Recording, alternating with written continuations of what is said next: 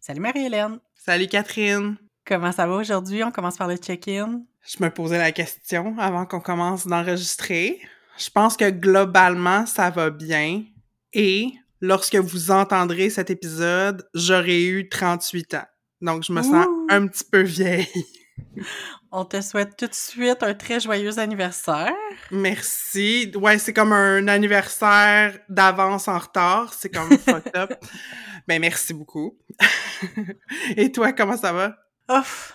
Ça a été une dure semaine. Euh, on enregistre au lendemain du retour euh, au confinement euh, pour la région de Québec. Et donc, le temps est dur. Les cas de COVID montent, puis c'est comme stressant. Mais écoute, on va y aller une journée à la fois, puis continuer à faire, faire ses efforts pour s'isoler.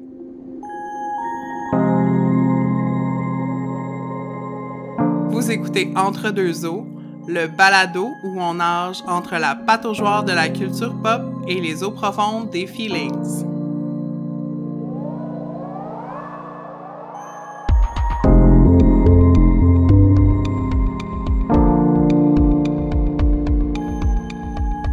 Alors, bienvenue à ce nouvel épisode d'Entre deux eaux. Aujourd'hui, on parle de fandom et de culture geek. Donc, euh, on prolonge un peu le thème euh, d'il y a deux semaines.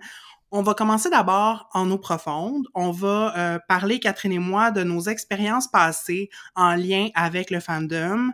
ça va nous permettre de réfléchir à comment ça s'est exprimé pour nous. Est-ce qu'on a vécu ça plus de manière individuelle ou collective? On va aussi raconter comment le sexisme puis le gatekeeping dans le monde du fandom nous ont impactés. Par la suite, en pâte aux joueurs, on va parler de nos fandoms actuels, puis euh, je vous invite d'être bien à l'écoute parce que ça se pourrait que ce soit un peu comme des teasers pour des épisodes à venir d'entre deux autres. Donc, euh, essayez de deviner de quoi on va vouloir vous parler euh, dans les prochains mois. Puis finalement, dernière partie, ben c'est le retour du fameux segment tant attendu de la minute en tabarnak. Donc, restez à l'écoute jusqu'à la fin. Puis, euh, un rappel, si vous n'avez pas encore écouté notre épisode, euh, notre dernier épisode qui portait sur le shipping puis la fanfiction, c'est dans votre feed.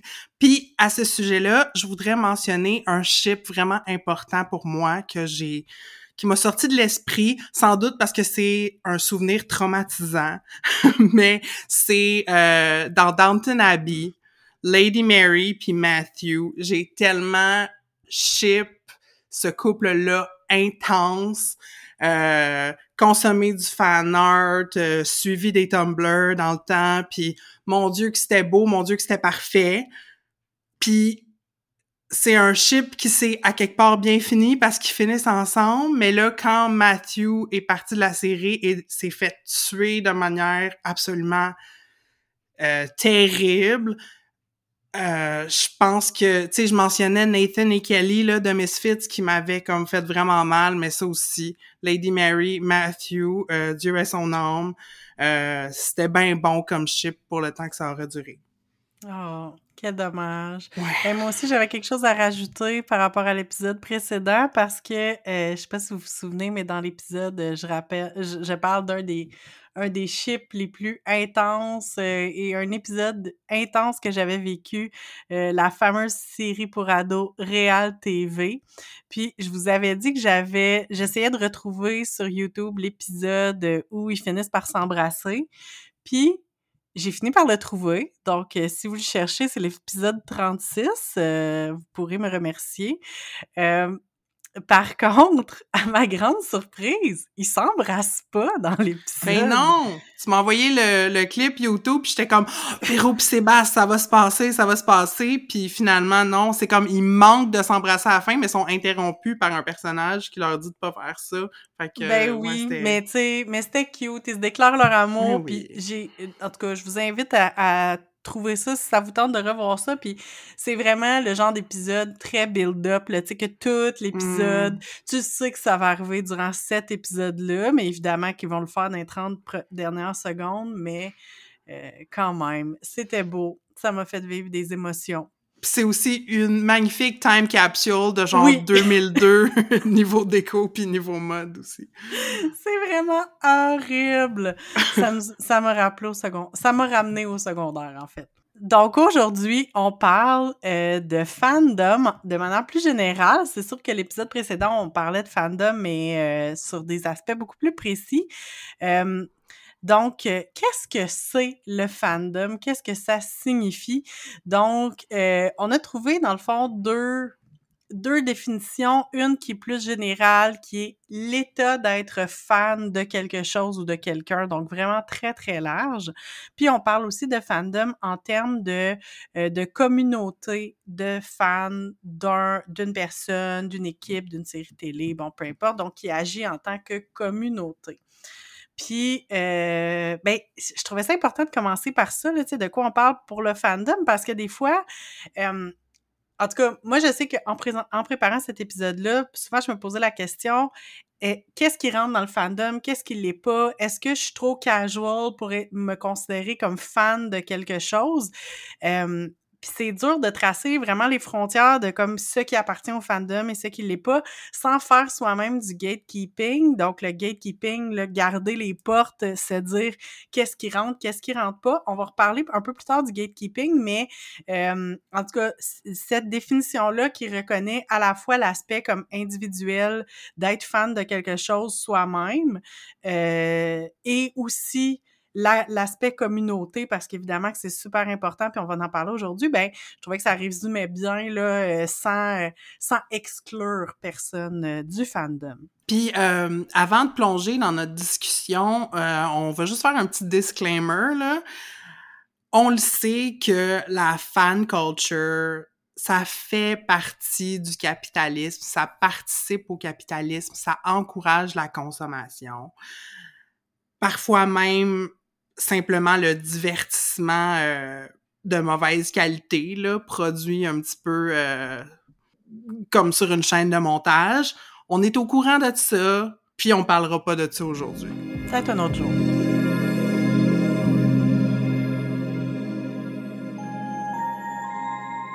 Alors, euh, plongeons en eau profonde directement. On veut parler euh, de nos expériences passées avec euh, le fandom ou les fandoms plutôt. Puisqu'on s'est rendu compte en préparant l'émission, comme je disais dans l'introduction, il y a deux manières de voir le fandom, une individuelle puis une collective. Puis moi, personnellement, je me rendais compte que mes expériences étaient beaucoup plus individuelles. Je suis pas vraiment allée chercher l'apport de la communauté, mais j'ai plus souvent qu'à mon tour obsédée sur des affaires. Fait que je sais que j'étais fan d'émissions de, télé, de films, de, de, de, de plein d'affaires, mais euh, je faisais ça toute seule dans mon coin, mais c'était quand même très agréable.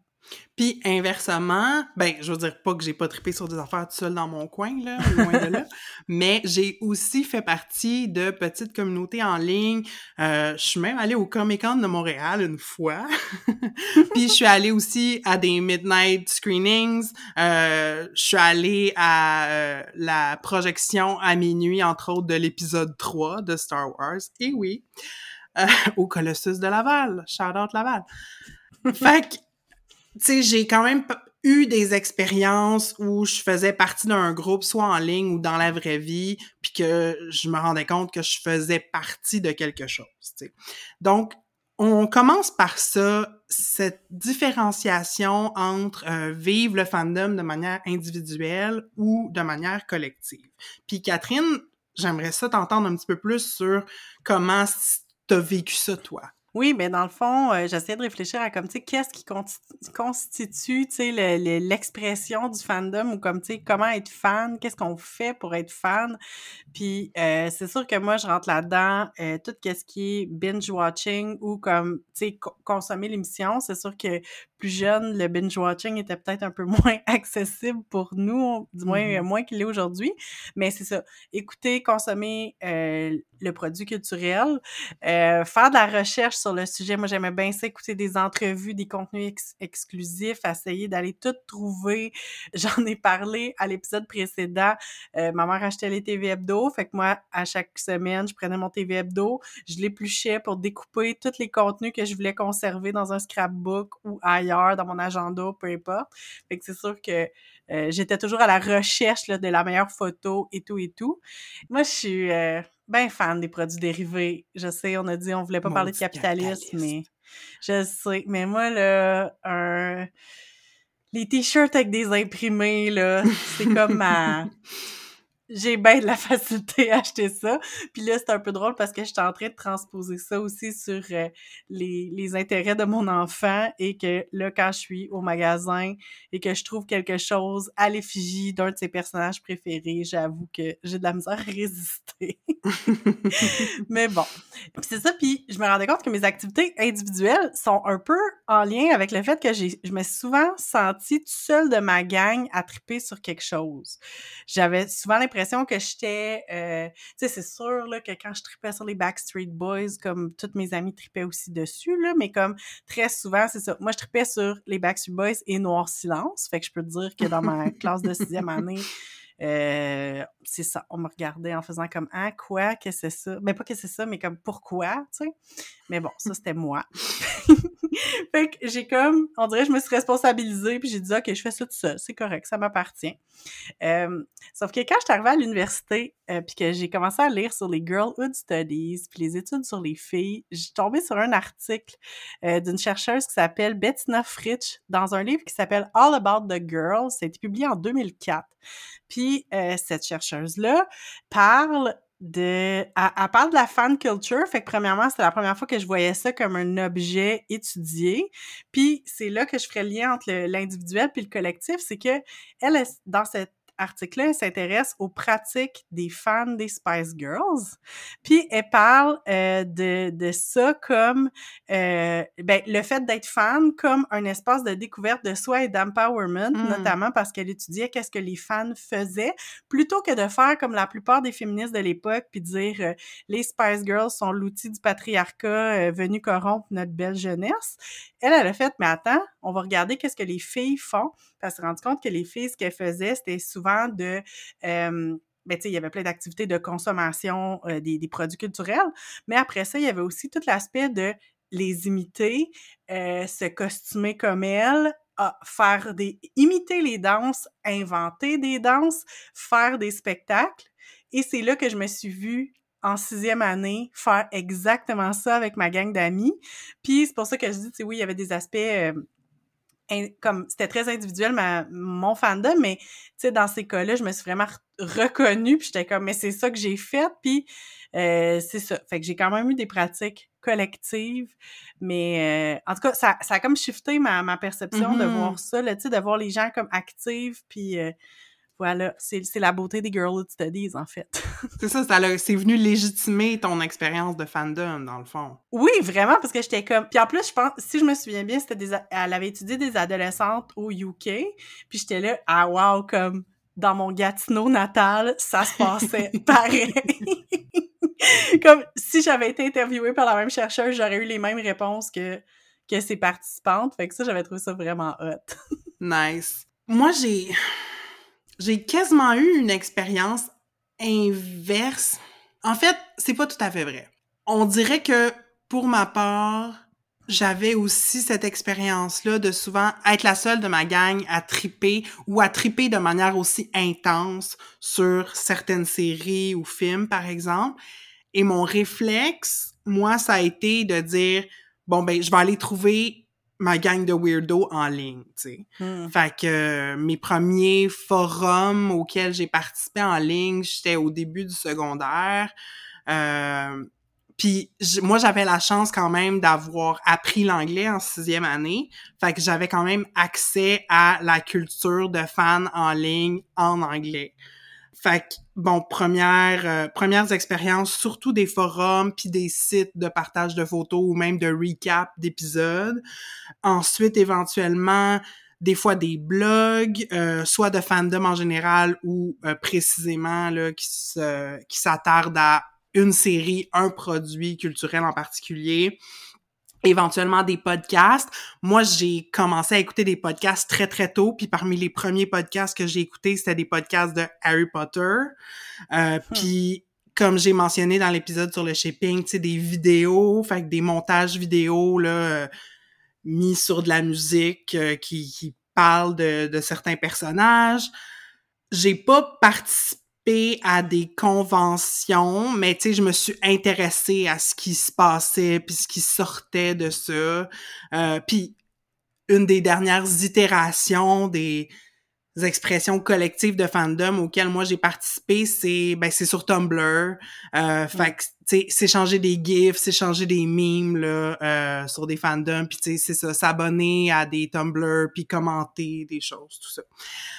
Évidemment, sais, c'est pas pour tous mes fandoms que je participais de la même manière. Comme j'ai nommé encore dans l'épisode dernier, c'est beaucoup dans le fandom de Lost que je me suis investi.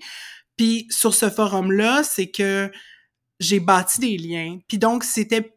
oui, on parlait de l'objet de notre fandom qui était Lost puis le ship de Jack et Kate, mais on parlait de la musique qu'on écoutait, euh, on parlait des autres séries qu'on qu'on écoutait, euh, Grey's Anatomy par exemple, ou à un moment donné quand Twilight est sorti, là c'est comme on parlait de Twilight, on parlait de politique, euh, puis on parlait de ce qui se passe dans nos vies, tu sais.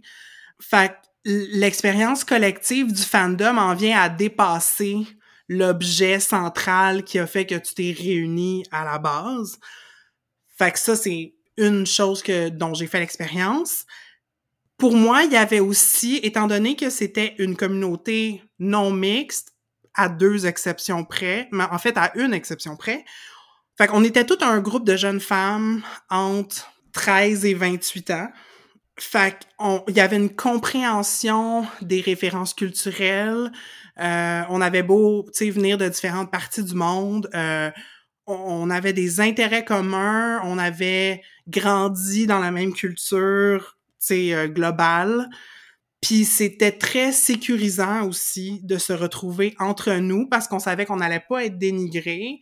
Puis on savait aussi qu'il y aurait pas de harcèlement parce que on, avait nos liens étaient rendus très forts que tu sais on avait nos adresses courriels, on savait on, on, avait échangé des photos, on savait de quoi on avait l'air. Fait quand mettons une nouvelle personne arrivait dans la communauté, je veux pas dire que la personne subissait un examen, mais tu sais on c'est comme on, apprenait à la connaître, tu sais, doucement, puis je reviens à la notion de sécurité puis de confort, en fait. Tu sais, je, je pouvais être moi-même sur ce forum-là, puis j'avais pas peur euh, d'une intrusion quelconque. Tu sais, le, web, c'est très vaste, puis surtout de nos jours, tu sais, on peut se sentir facilement attaqué en partageant une opinion ou, tu sais... Puis à cet endroit-là, je me sentais vraiment acceptée puis je sentais que je pouvais m'exprimer sans que ça me revienne en face. C'est pas qu'il y avait pas des désaccords, c'est juste c'est ça, c'était vraiment comme un petit village, tu sais. Puis je nous amènerai là-dessus les raisons pour lesquelles les femmes et les filles décident de se créer des espaces en ligne non mixtes. Ces espaces-là, je pense, ne sont pas créés en réponse à des violences ou à des exclusions subies dans la culture geek nécessairement, mais le, résultat reste le même, dans le fond. C'est que on, se rassemble par intérêt puis un peu par identité. Mm-hmm. Puis c'est agréable, puis c'est ce qui fait qu'on participe activement à nos fandoms. Euh, versus, tu sais, d'aller sur un forum peut-être plus général avec c'est des, des hommes euh, de 20, 30, 40 ans qui se pensent ben ben hot puis qui nous insultent parce qu'on s'intéresse pas aux bonnes affaires ou euh, ou, ou, être sexualisé simplement, tu sais, mm-hmm. en, en, participant en tant que femme dans des espaces euh, peut-être plus masculins. puis je veux faire aussi le, le caveat que aujourd'hui je parle de mon expérience, mais je, participe vraiment moins euh, aux, aux, espaces de fandom, tu sais, vraiment dédiés au fandom aujourd'hui, tu sais. Fait que mon expérience se résume un peu à, bon, un peu dans les années 90, là, mais principalement entre, mettons, 2000 puis 2012. Mm-hmm. Je sais que les choses ont changé aujourd'hui. Euh, Puis tu sais, je parlais de non-mixité femme, mais tu sais, par exemple, il y a beaucoup plus de personnes, surtout des jeunes, qui s'identifient comme non-binaires aujourd'hui et qui le disent. C'était pas une euh, réalité qui était très discutée, si on se reporte Mhm. juste le disant.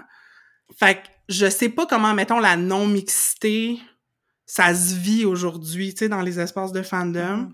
Euh, tu sais, l'endroit où je suis peut-être le plus active, mettons, dans le fandom aujourd'hui, c'est Twitter, tu sais. Ça reste tellement vaste, tu sais. Fait que je peux pas dire que j'ai une expérience, là, de, de fandom.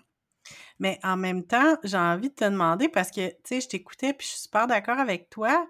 euh, j'ai l'impression que la différence aussi aujourd'hui, c'est que le web est moins compartimentalisé qu'avant. Mm.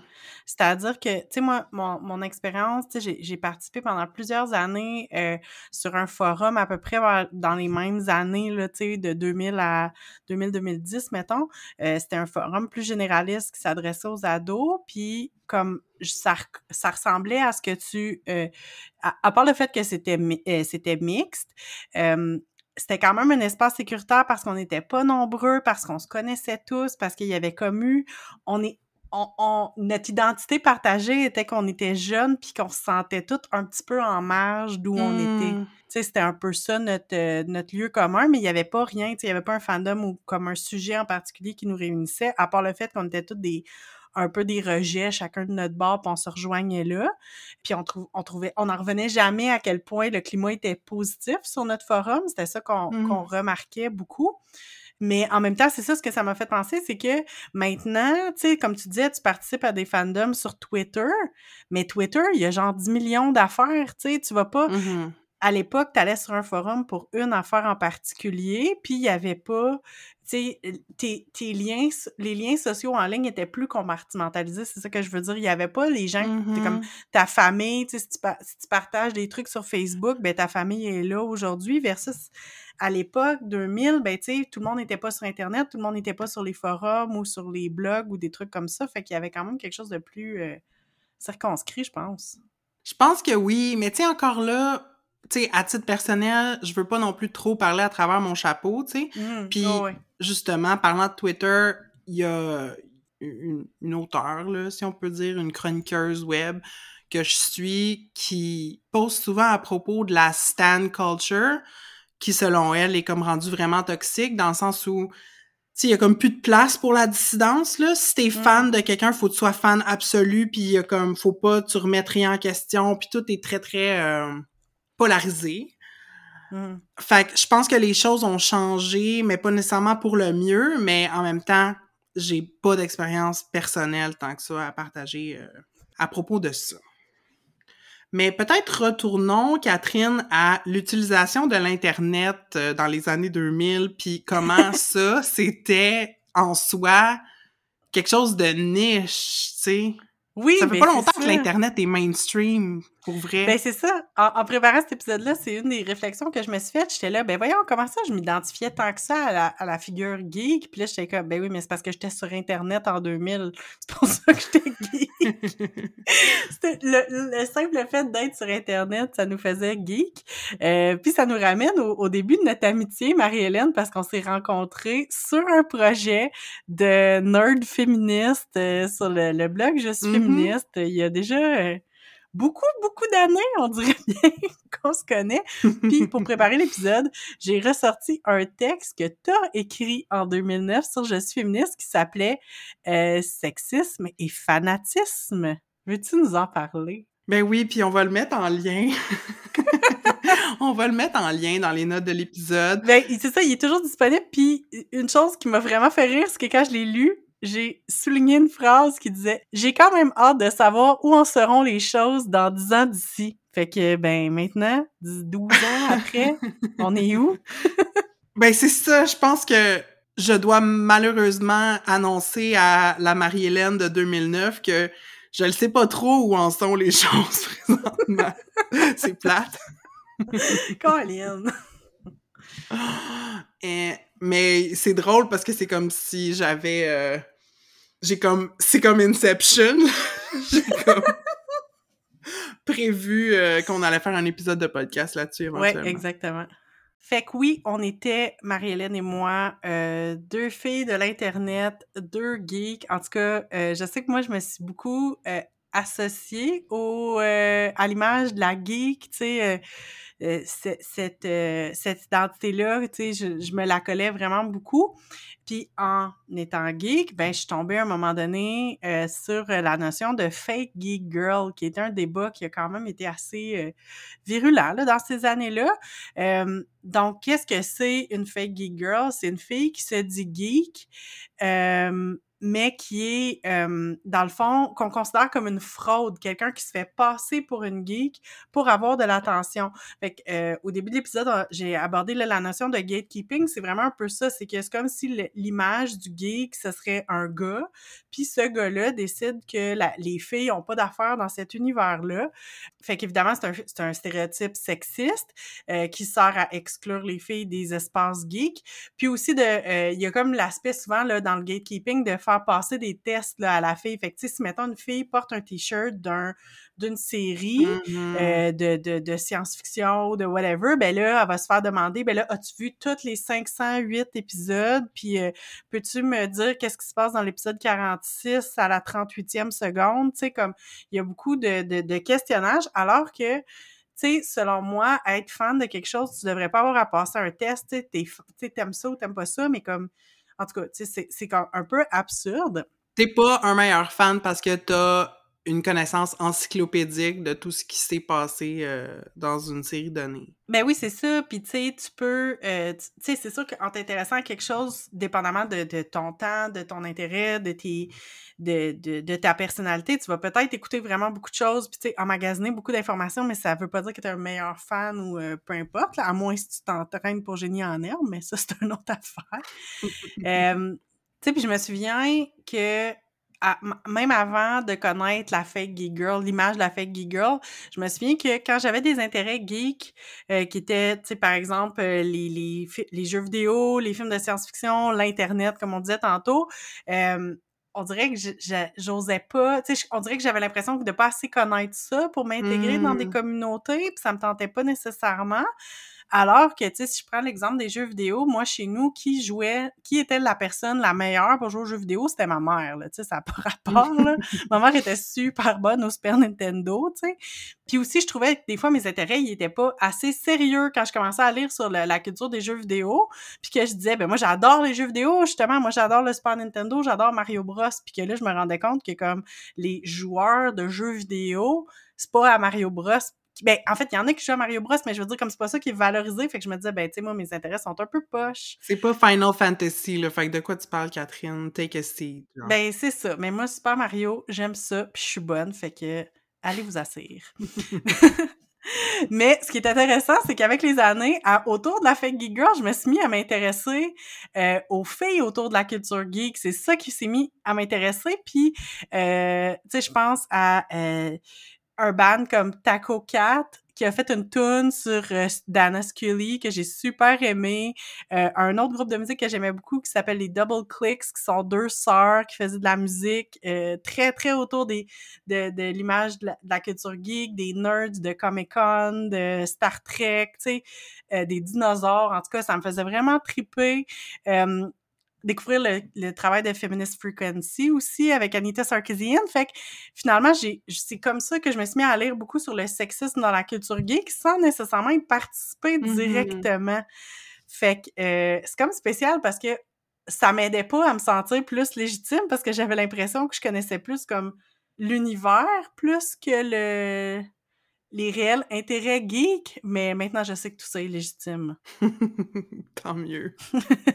En terminant, euh, je nous questionnerais à savoir pourquoi on pourquoi on participe peut-être moins au fandom actuellement, tu sais. Je pense que il y a entre autres des expériences négatives qui nous ont comme un peu désabusés, comme je sais que tu as souvent parlé de la notion de ah, mais j'ai j'ai plus le goût de jouer, là, c'est trop mmh. toxique, ça fait chier. Ben, c'est l'Internet en général aussi, là, que je trouvais trop toxique. Fait que, tu sais, que justement, j'ai j'ai participé à Twitter pendant quand même un bout, puis à un moment donné, j'ai fait comme non, garde, ça suffit, là, j'ai plus, j'ai plus mmh. d'énergie pour gérer ça. Mais je pense aussi que c'est beaucoup, en tout cas dans mon, dans mon histoire, c'était beaucoup j'ai moins de temps, tu sais, je, je, consacrais beaucoup de temps à mes études, au travail, euh, j'avais moins d'argent à consacrer à ça, mmh.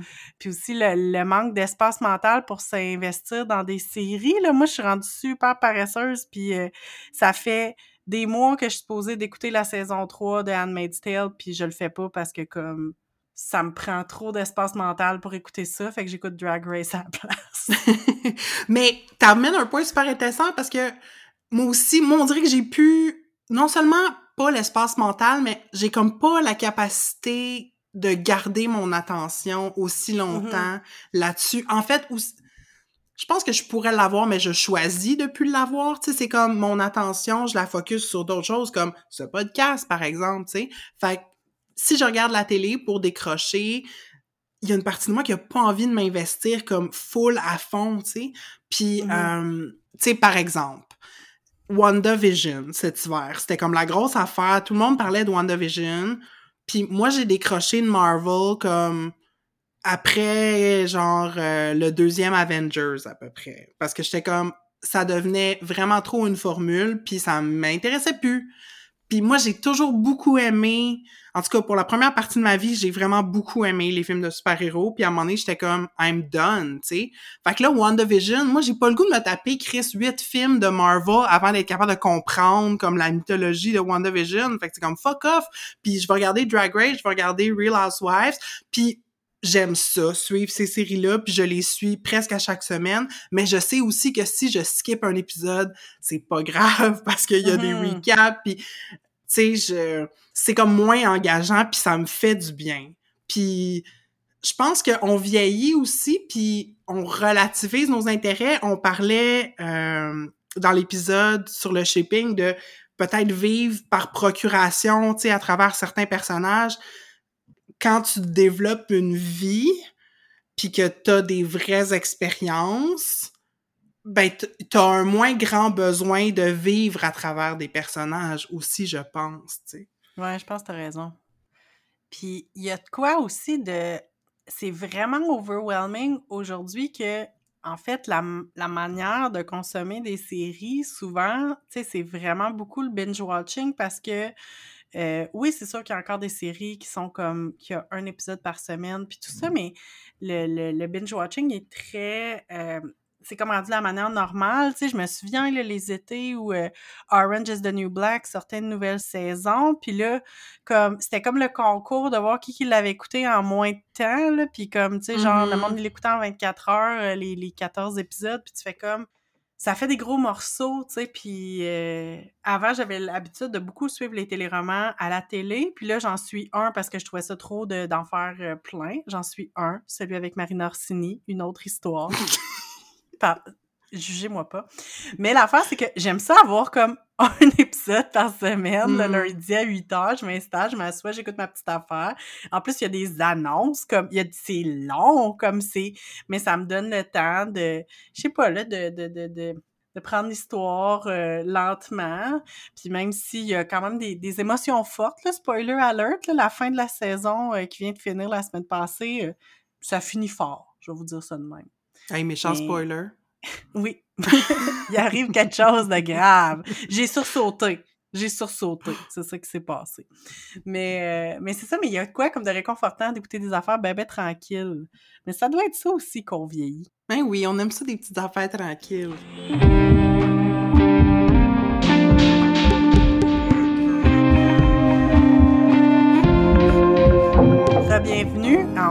On est au segment pataugeoire. Ou le segment pantoufle, est-ce qu'on le renomme? oui, effectivement. En fait, on a le goût de mettre nos pantoufles de casual fan qu'on est devenu parce que on tripe encore sur des affaires, mais de manière pas mal plus relaxe. Fait qu'on avait envie de vous partager, faire un peu la liste de qu'est-ce qui nous fait triper euh, dans, dans les fandoms. Fait que je vais commencer. Moi, j'ai quelque chose, puis je peux dire que j'appartiens au fandom depuis que j'ai à peu près 8 ans. C'est les Lego. L'univers des Lego. Euh, c'est pas une joke. Puis je suis replongée là-dedans dans les dernières années, mais genre, quand j'étais jeune, non seulement j'aimais les Lego, mais j'étais abonnée à la revue Lego Maniac. Fait que je recevais des contenus, tout ça. J'aimais vraiment ça. Puis c'était drôle parce qu'à chaque mois, il y avait comme un concours, genre, OK, la semaine prochaine, pas la semaine prochaine, mon Dieu. Le mois prochain, le thème, c'est les dragons. Fait qu'envoyez-nous des, des, photos de construction de dragons. Mais là, on est comme en 94, là. Fait que, imaginez-vous le temps que ça peut prendre pour faire une construction qui a du bon sens, prendre une photo, aller la faire développer à la pharmacie, l'envoyer par la poche. Peux-tu vous dire que j'ai jamais pu envoyer une photo pour la faire publier dans la revue? Mais, euh, avec Internet aujourd'hui, j'aime vraiment beaucoup. Euh, je suis abonnée au, compte Instagram de Lego. J'adore regarder les nouveautés, euh, voir aussi ce que les fans font. J'écoute beaucoup de vidéos. De, il y a beaucoup de vidéos en stop motion que j'écoute avec ma fille. C'est vraiment le fun. Puis là, ben vu que je suis adulte, que j'ai pas grand-chose à faire parce qu'on est en confinement et que j'ai un peu d'argent, ben là, je m'achète les beaux sets qui sortent. Fait que là, mon dernier excitant que j'ai que j'ai acheté, c'est euh, la maison Sesame Street en Lego. Oh mon dieu, des heures de plaisir. Puis c'est vraiment des kits pour adultes, là, pas parce que c'est explicite, mais parce qu'il y a vraiment beaucoup de morceaux, puis c'est des, euh, c'est des constructions compliquées. Mais c'est ça, là, j'essaie d'acheter de, de, me procurer les, les, kits qui me font un peu triper. En lien avec des fandoms, justement, j'ai comme les deux kits de, des Simpsons aussi, euh, La Maison puis le Quickie Mart. Là, j'ai l'œil sur euh, le kit de Winnie the Pooh qui sort euh, bientôt. Puis en plus, c'est que je monte les kits puis ma fille adore jouer avec. Fait que ça, c'est vraiment le fun. Et d'autres Lego que j'ai, c'est des Lego de Mario Bros, qui est mon autre fandom que j'aime. J'en ai parlé un peu tantôt. Oui! J'ai euh, vu ton Lego avec la lumière. Oui, ben, tu sais, euh, googlez ça, là, si ça vous intéresse, là, ça s'appelle euh, Lego Mario. Puis dans le fond, c'est vraiment, tu fais des trajets de Mario, euh, puis t'as un petit bonhomme animé. ça fonctionne avec un genre de scan, il y a comme une lumière en dessous, puis ah, c'est vraiment le fun. Mais là, il faut que je me retienne parce que c'est infini le nombre de kits puis d'expansions qui existent, puis ça coûte cher, là. Mais euh, ça, ça allie comme je trouve que l'amalgame le, entre l'univers Lego puis l'univers 8 euh, bits, 16 euh, bits de Mario, c'est vraiment, vraiment le fun. fait que c'est ça, tu sais, le, rétro gaming en général, c'est quelque chose qui m'intéresse. Tu sais, je joue, pas, je joue moins, mais comme chez nous, on a à peu près toutes les consoles de Nintendo qui existent. Puis j'aime vraiment ça. C'est vraiment le fun. si j'avais un plus grand salon puis plus d'espace, j'aimerais vraiment ça que toutes mes c'est un de mes rêves, tu sais, qu'on puisse plugger toutes nos consoles, qu'elles soient toutes fonctionnelles et utilisables, mais là, par manque d'espace, on le fait pas, mais, euh, tu sais, on garde nos consoles pour ça, en fait, puis euh, c'est bien le fun, j'aime bien ça, tu sais, je suis pas super investie, mais en même temps, j'ai le matériel, puis je le garde précieusement, je fais bien attention. Mm-hmm. Et mon nouveau fandom casual que j'ai commencé en l'honneur du couvre-feu. J'ai dit c'est enfin le moment, je plonge dans l'univers de RuPaul Drag Race. Écoutez, je pensais jamais mais ça de même. Moi qui avais jamais été intéressée par l'univers des drag queens avant ça, ça n'a même pas de bon sens. Je, je passe les saisons à un rythme d'enfer. J'ai calculé sur les 21 saisons qui existent en ce moment, avec les All-Stars, les, les UK, Canada, puis tout ça, j'en ai écouté 15 sur 21 depuis le mois de janvier. Ça a-tu du bon sens? Il faudrait faire le calcul, c'est combien de saisons par semaine? Ah, je sais plus, mais en tout cas, c'est beaucoup. J'ai comme un bon rythme, là. Puis j'aime ça, je suis comme rendue super investie. Puis là, j'ai comme, je suis rendue assez loin que là, j'écoute des vidéos de, des recaps comme de, des, des saisons. J'essaie de pas me spoiler, par exemple. C'est un peu, euh, j'ai comme l'impression, j'ai hâte d'avoir fini pour plus avoir l'impression de marcher sur des œufs, là, quand je suis sur Internet, pour pas me spoiler euh, les gagnants des saisons, parce que c'est un peu plate.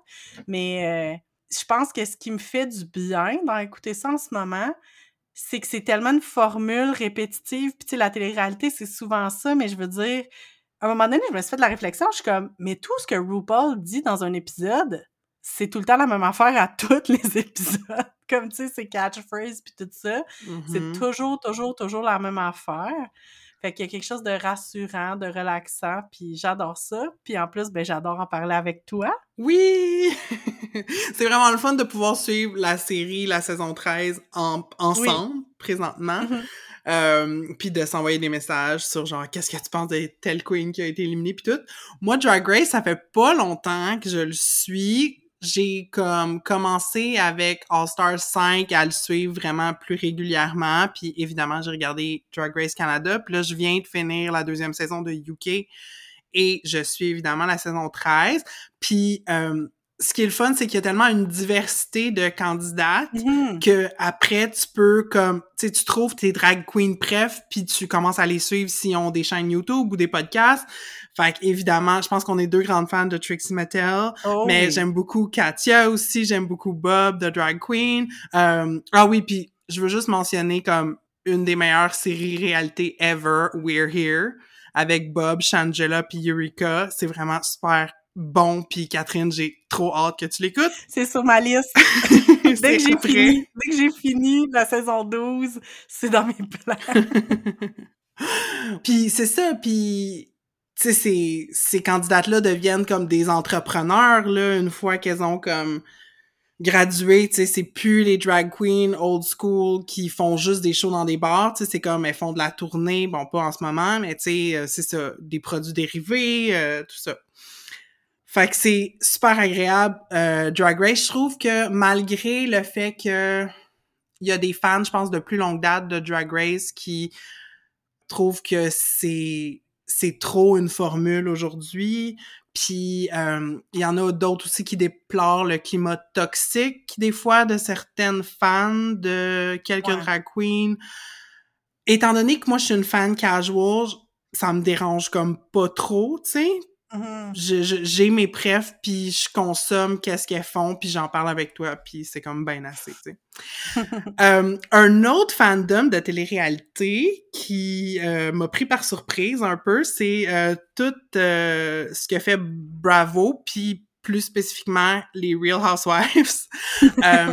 En 2018, j'étais allée en vacances dans le Maine, puis un des postes à la télé, il jouait tout le temps Real Housewives. Fait j'ai comme été exposée à ça pour la première fois en voyage. Puis je suis revenue chez nous, puis là j'étais juste comme curieuse, tu fait qu'il y a plein de il y a les Real Housewives de plein de villes, tu sais, t'as, t'as Dallas, t'as Atlanta, t'as Beverly Hills, t'as New York, euh, New Jersey, en tout cas, c'est pas juste des villes, là. Fait que j'y suis pas toutes, mais comme dans la dernière année, ben, of New York, c'est mes prefs, mais Beverly Hills, euh, Potomac, j'ai regardé un petit peu Atlanta, euh, puis je tu sais, je tweet à propos de ça, puis il y a aussi, euh, il y a BravoCon qui existe, qui est comme une convention pour les gens qui regardent des séries sur Bravo, puis il est pas dit que j'irai jamais à BravoCon, comme ça se peut. Euh, sinon, d'autres fandoms agréables et casual, ben, tout ce qui tourne autour des films d'horreur, euh, particulièrement Nightmare on Elm Street, euh, tu sais, j'ai j'ai écouté des podcasts là-dessus. L'année passée, il y a l'acteur principal du film, euh, ben, du deuxième film de la série, qui est venu à Montréal pour projeter son documentaire, puis il a rencontré les gens après. Fait que j'ai comme ma petite photo avec Mark Patton. J'étais bien, bien énervée. Euh, puis j'ai acheté son livre, en tout cas. Fait que, tu sais, je suis pas complètement obsédée, mais j'aime vraiment ça, m'intéresser à ça. Euh, sinon, Star Trek, ben, surtout The Next Generation, qui est comme la série que j'ai regardée au complet.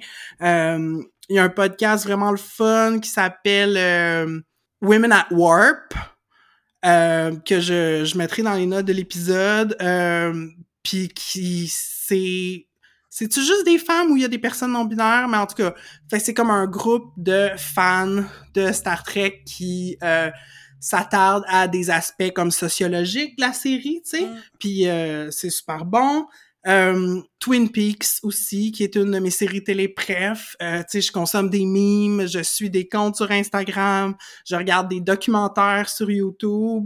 Euh, Il y a un livre qui est sorti récemment sur euh, le personnage de Laura Palmer que j'ai comme hâte de m'acheter. Je pense que ça va être mon cadeau de fête de moi à moi.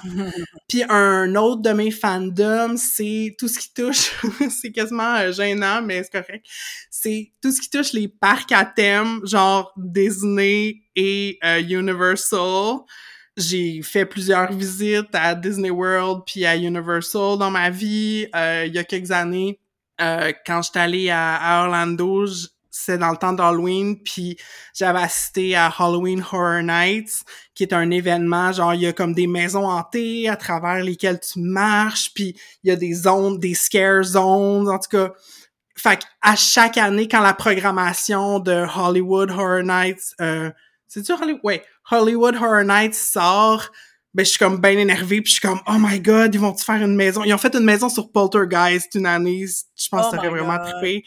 Euh, puis tu sais puis c'est ça me tenir au courant comme des nouvelles attractions dans les parcs tu sais puis euh, il y a eu une époque où j'étais vraiment comme plus intense là par rapport à cet intérêt-là, puis là maintenant c'est redevenu un petit peu plus casual. Fait que ça fait le tour de mes fandoms actuels qui sont sains, je pense. Ben oui, puis ils sont sains, puis en plus, moi, je les apprécie parce que t'as pu m'envoyer le vidéo sur le parc à terme au Japon de Super Mario World, ou ça son nom, ou quelque chose comme ça. Je capotais, j'écoutais ça, j'étais comme, je veux y aller, puis en plus, la vidéo, c'est comme le père de, le créateur de Mario qui qui, qui visite le site avant qu'il ouvre Uh-huh. au public, là, je capotais, je veux y aller. Ça a l'air vraiment le fun. En plus, il y a un élément de gameplay là-dedans. Ouais. J'étais comme, wow! Oh my god, puis aller t'imagines-tu? à ça ou à- au parc de Ghibli, là, aussi au Japon, là, va falloir que j'aille au Japon. Ah, faudrait tellement qu'on aille au Japon ensemble puis qu'on joue à Mario Kart l'une contre l'autre puis que je te clenche sur le parcours de l'arc-en-ciel. Ben, c'est sûr que tu me clenches parce que je meurs. Moi, je suis pas bonne Moi à aussi, conduire c'est une joke, je suis pas bonne. et, des- et Mario Kart. Mario Kart, euh, au GameCube, j'étais pas si pire, mais non, ça va pas.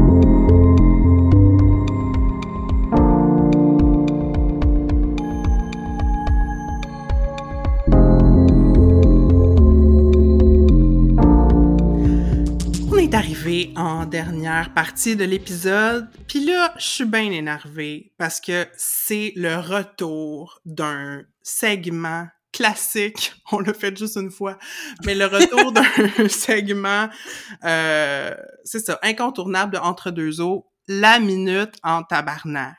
Donc, c'est quoi le concept? C'est qu'on prend 60 secondes pour faire parler notre rage au micro, quelque chose qui nous fait suer, ça peut être bien grave, ça peut être bien niaiseux, mais on prend le 60 min- le 60 secondes pour vivre notre colère à fond.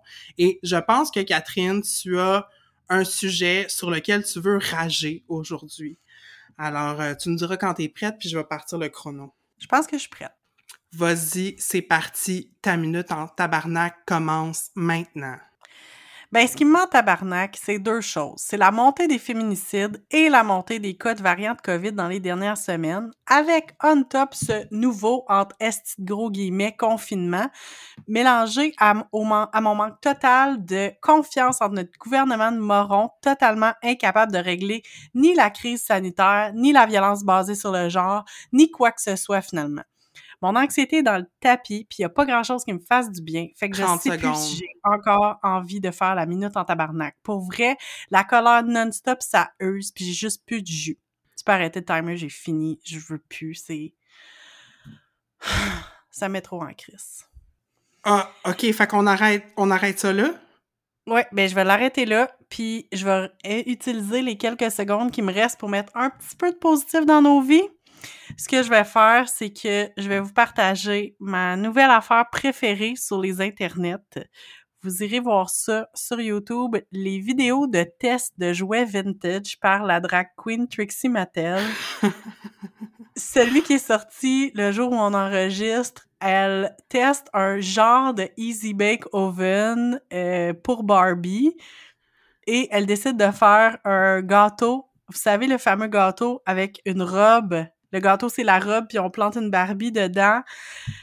J'ai tellement ri, ça m'a tellement fait du bien d'écouter ça ce matin.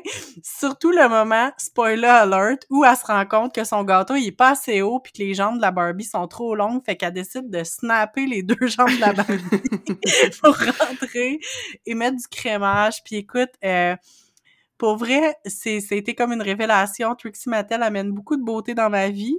J'en reviens pas d'avoir découvert cette chanteuse country après l'enregistrement de notre épisode country. Mhm. Mais euh, sa musique me fait beaucoup de bien. Ses vidéos, écoute, j'écoute ses vidéos de make-up alors que je possède pas de make-up, mais euh, il y a quelque chose de relaxant. Je trouve que sa voix est relaxante. ça, ça me prend quelque chose pour m'évader, là, parce que là, c'est juste trop lourd. Oh mon Dieu, quel revirement de situation. La minute en tabarnak qui nous met trop en tabarnak. Fait qu'on fait un 180 et on, on fuit la réalité en regardant des vidéos de Trixie Mattel. Je suis d'accord avec ta stratégie de coping et je fais la même chose. ça m'empêche pas de savoir que la situation est catastrophique puis que la montée de la violence puis euh, la, violence anti-asiatique aussi ces jours-ci, mm-hmm. c'est vraiment lourd, mais me fâcher puis me mettre dans tous mes états à cause de ça, ça va pas régler quoi que ce soit. Fait que je vais me préserver puis on, on ira au front plus tard. Donc, cet épisode clôt nos discussions euh, par rapport au fandom, quoique, comme Catherine l'a dit, il n'est pas dit qu'on fera pas à un un épisode complet sur Mario Bros ou Drag Race. On verra bien. euh, fait comment ça s'est passé pour toi, Catherine? Check out? Ben, ça va bien. Euh, le, le, le enregistrer avec toi, ça me rend tout le temps de bonne humeur. Puis euh, même si j'ai fait la, minute en tabarnak, je suis contente de ma décision de l'avoir écourtée pour parler de choses positives parce que je sens que c'est de ça que j'ai besoin aujourd'hui. On dirait que me, me lancer juste dans de la colère, c'était ça me tentait, j'en ai de la colère, mais euh, c'est difficile de rester longtemps là-dedans. Fait que mmh. de, de parler des fandoms, de parler de Lego. Moi, j'en viens pas que j'ai parlé de Lego. mais écoute, ça c'était le fun, puis c'est des choses qui, qui mettent euh, du, plaisir dans nos cœurs. Fait que c'était bien agréable de partager ça avec toi, puis d'entendre parler de tes fandoms à toi. Puis toi, comment tu te sens à la fin de cet épisode-là? Mais moi aussi, heureuse. Je pense qu'avec cet épisode, on a cultivé notre joie et je pense que c'est très sain dans le contexte actuel. Euh, et vous aussi à la maison, si cet épisode vous a apporté de la joie, ben on vous suggère de la partager. Donc, euh, envoyez l'épisode à une personne de votre entourage qui, par exemple, euh, se calisse du Marvel Cinematic Universe, mais aime bien les Lego, par exemple. Vous pouvez aussi partager cet épisode-là sur les réseaux sociaux et n'oubliez pas de nous taguer si vous le faites. N'oubliez pas qu'on est sur Instagram et sur Facebook avec le handle entre deux On vous encourage aussi à vous abonner à notre feed. Euh, on est disponible sur votre plateforme de balado préférée. Vous pouvez aussi soumettre un avis et nous mettre des étoiles. Euh, c'est une manière vraiment efficace d'aider notre podcast et c'est super apprécié. Et c'est également possible, si vous en êtes capable, de nous soutenir financièrement. Toutes les infos sont sur notre page web au entredeuxeaux.pinecast.co. Et dans le prochain épisode, on va faire honneur à notre beau pays, le Canada. LOL. Et on va parler de bilinguisme. Donc, on va se poser la question, euh, qu'est-ce que ça change de parler deux langues? Puis, euh, comment qu'on finit par percevoir les cultures anglo-franco? On a vraiment beaucoup de choses à dire là-dessus. On a vraiment hâte. Hey, Justin va être fier de nous. on devrait l'inviter. On peut-tu l'inviter? on peut l'inviter, mais je sais pas s'il va venir. En tout cas, on pourrait essayer. Fait que, ben, on se reparle dans deux semaines, tout le monde. À bientôt! À bientôt!